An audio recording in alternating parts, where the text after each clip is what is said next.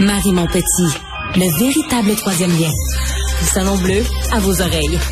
Et tout ça sans utilisation des fonds publics. Ce sera une fin de semaine très chargée pour le Parti conservateur et son chef euh, Éric Duhem. Des dizaines de candidats vont faire le post-mortem de la dernière élection. Je vous rappelle qu'ils ont aucun député à l'Assemblée nationale, malgré qu'ils ont amassé autour de 15% des votes au niveau national le 3 octobre dernier. Ça brasse beaucoup dans les alentours du chef. On peut dire que c'est un premier test de leadership pour, euh, pour Éric Duhem. Qu'est-ce qu'il attend en fin de semaine? Est-ce que l'aile radicale de son parti va réussir à On va en parler avec le journaliste du bureau parlementaire de l'agence QMI, Gabriel Côté. Il a passé deux semaines dans l'autobus de campagne, alors on peut dire qu'il connaît très bien les conservateurs. Bonsoir, Gabriel. Salut Marie, comment ça va? Très bien, merci d'être avec nous. Alors, je dois commencer par euh, ben, toute cette bisbille, euh, la grogne, euh, l'insatisfaction qui règne dans le parti en ce moment. Qui va avoir sa place à la droite d'Éric Duhem? Gabriel, le résultat encourageant de la dernière élection semble pas satisfaire les troupes. Non, on peut dire que, que ça brasse. N'ayant fait là, personne, il y, a, certainement du monde dans les rangs conservateurs qui cherchent des coupables. Puis euh, comme ça se voit ailleurs dans les, autres partis, euh, ce qu'on voit, c'est des gens qui cherchent des coupables dans la, la gang qui est, qui est pas la leur. Alors, euh, en ce moment, il y a comme deux groupes là qui semblent être plus vocaux dans le dans l'espace public. Il y a la, la clique qu'on pourrait appeler la clique nationaliste ou la clique des conservateurs plus traditionnels.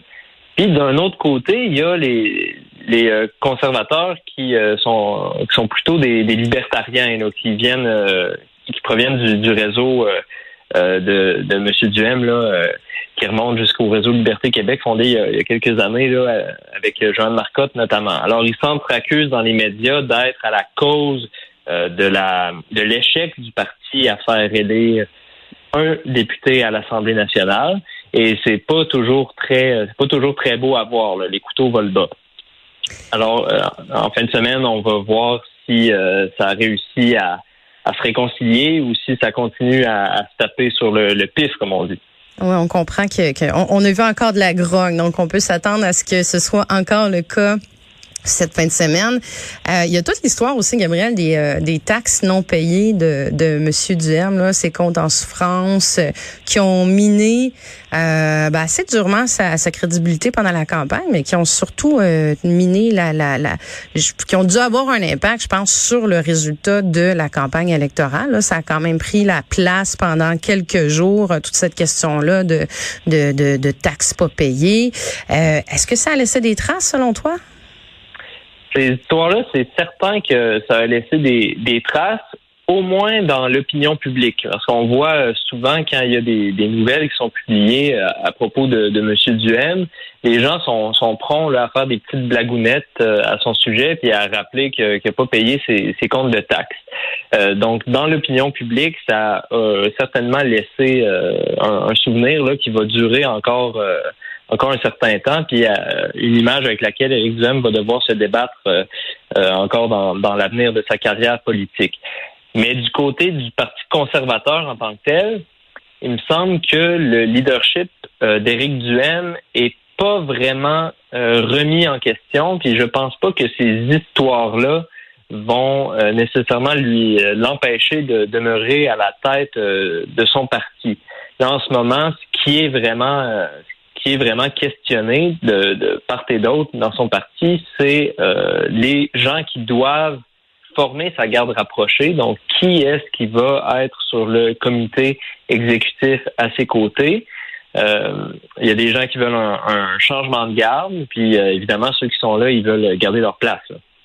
À quoi on peut s'attendre en fin de semaine? Qu'est-ce qui va sortir de ça? Est-ce qu'on pense justement qu'Éric Duhem va entendre euh, euh, ces voix-là qui s'élèvent? Est-ce qu'il va faire un ménage dans sa garde? Comment il va faire justement pour, euh, pour garder l'unité dans son, dans son parti?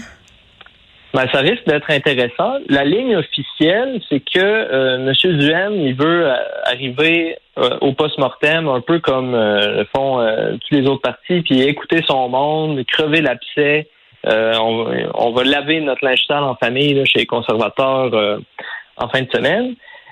mais par après, on s'attend pas à un changement de garde important. Il y a le, collègue de Radio-Canada, Alexandre Duval, ce matin, qui, qui rapportait que le parti va peut-être nommer un nouveau euh, directeur exécutif, mais sans faire perdre ses fonctions à celui qui, qui euh, occupe ce poste-là actuellement. Alors, euh, je pense pas qu'il va y avoir de, de, grands bouleversements. M. Duhem va essayer de maintenir ces gens en place, puis peut-être de contenter les insatisfaits en rappelant à tout le monde que nationalistes ou libertariens, tous ces gens-là sont unis quand même par euh, une certaine vision de la droite économique. Alors, je pense que c'est un peu ça qui va vouloir rappeler à tout le monde euh, que par-delà les différences, ils s'entendent encore là, sur euh, certains éléments importants qui sont au cœur de la plateforme conservatrice.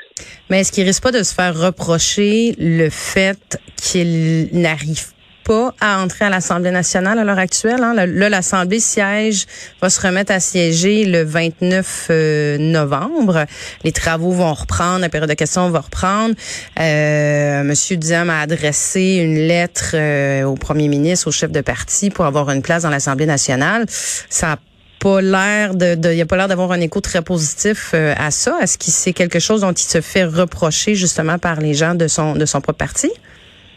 Je saurais pas dire précisément, mais ce serait injuste de reprocher à un chef de pas réussir à entrer euh, à l'Assemblée nationale en dehors de, la période des élections. Donc, on peut dire qu'il a fait son possible en envoyant ses lettres euh, puis tout, mais c'était vraiment un, appel lancé dans dans le désert. Là. Ces, lettres-là, ça risque pas de, mener à grand chose. Moi, j'ai une grande question pour toi, Gabriel. dans, pendant la campagne électorale, on a vu, bon, tu sais, beaucoup, on a vu les complotistes, là, chez les, les militants, euh, les, les, les, supporters du Parti conservateur, euh, les complotistes qui ont voté avec, il y a eu toute l'histoire du, euh, du crayon à l'encre, du stylo, qu'il fallait pas voter avec des crayons à mine parce que euh, les, les, les, les, voyons, l'élection était truquée, ça a été effacé, donc il fallait y aller avec un crayon à l'encre, ou encore des, des candidats anti-vaccins qui se sont fait entendre peut-être un peu trop au goût de certains. Euh, est-ce que le Parti conservateur a réussi à prouver qu'il n'était pas le parti avec, avec une seule direction, avec une seule cause, avec seulement le, les gens, justement, faire rentrer la grogne à l'Assemblée nationale, comme le disait si bien Éric Duhem? Euh, le fait est qu'il n'a pas encore réussi à prouver ça. Dans les rangs conservateurs, on me dit que euh, on était obligé pendant la campagne de miser là-dessus, que c'était la, meilleure stratégie pour le parti dans les circonstances de, de jouer sur cette partie-là de l'électorat. Mais on compte dans les prochaines années essayer d'élargir les appuis, puis ça va nécessiter de se euh, départir de ce un peu de cette étiquette-là de des marginaux, des complotistes comme euh, comme tu les as appelés alors, euh, dans les, dans les prochaines, euh, dans les prochains mois, dans les prochaines années, je m'attends à ce qu'on voit un Éric Duhem euh, plus doux qu'il l'a été. Mais est-ce que ça va marcher? Est-ce qu'il y a vraiment un, potentiel de croissance là tant que la, la CAC existe? À droite? on, on verra.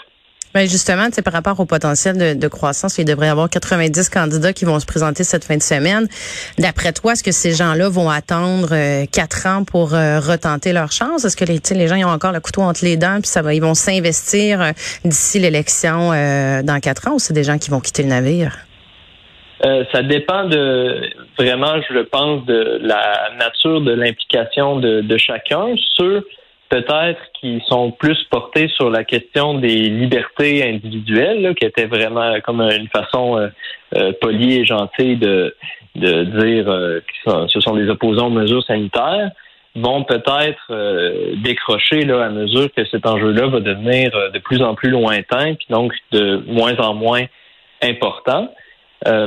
donc, c'est pas certain que tout le monde va être là dans, dans quatre ans ceux qui sont là pour d'autres raisons, qui ont une certaine vision de euh, la façon dont le gouvernement devrait prendre des décisions d'ordre euh, économique, euh, risquent de risque de rester là. Alors, ça va être intéressant un peu de voir pour quelles raisons les candidats s'étaient s'étaient lancés. Et quelles sont leurs intentions là, à l'avenir? Ça va être intéressant à suivre. Aussi, une dernière question en terminant. Euh, on a vu qu'Éric Duhem a demandé au parti de lui verser un salaire, euh, l'équivalent d'un salaire de, de, député, comme s'il avait été élu. Est-ce que tu penses que ça, ça va lui nuire cette fin de semaine? Comment, comment, comment ça pourrait être reçu? Euh, je pense pas que ça va lui nuire. Dans les deux dernières années, en tout cas, c'est ce qu'il pourra rappeler à, ses membres. Il, n'a pas été euh, payé par le parti pour être euh, chef. Puis euh, il a accepté ça parce que la situation financière du parti était précaire. Mais là, maintenant, en raison du, des bons appuis qu'il y a eu lors de l'élection, le parti a des meilleures ressources financières. Il va récolter environ 1,4 million de dollars par année en, en financement qui provient du DGEQ en fonction des votes obtenus. Puis ce qu'il demande, c'est un salaire d'environ 100 000 dollars par année. Donc c'est quelque chose qui euh, que le parti est capable de se payer.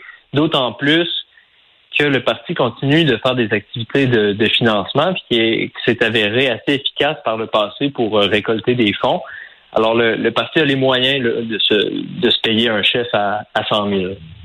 Bon, ben ça va être euh, à suivre euh, cette fin de semaine. On va suivre ça euh, de façon bien attentive.